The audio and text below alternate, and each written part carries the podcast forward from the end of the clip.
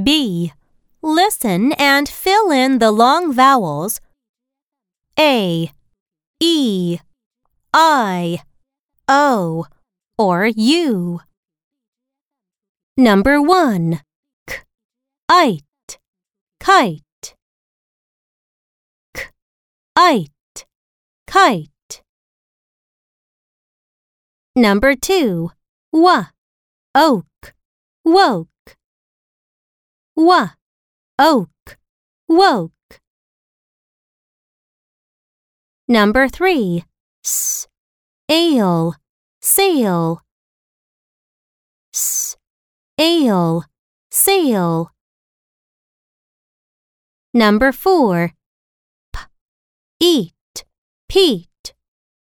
P, eat, peat. Number 5.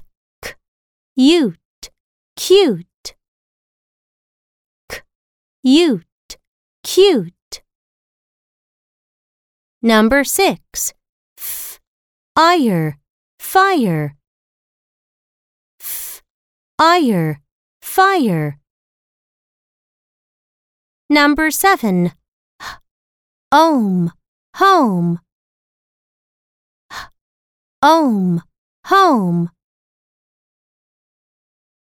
Number 8. N, ein, nine. N, ein, nine. Number 9. M, ache, make. M, ache, make.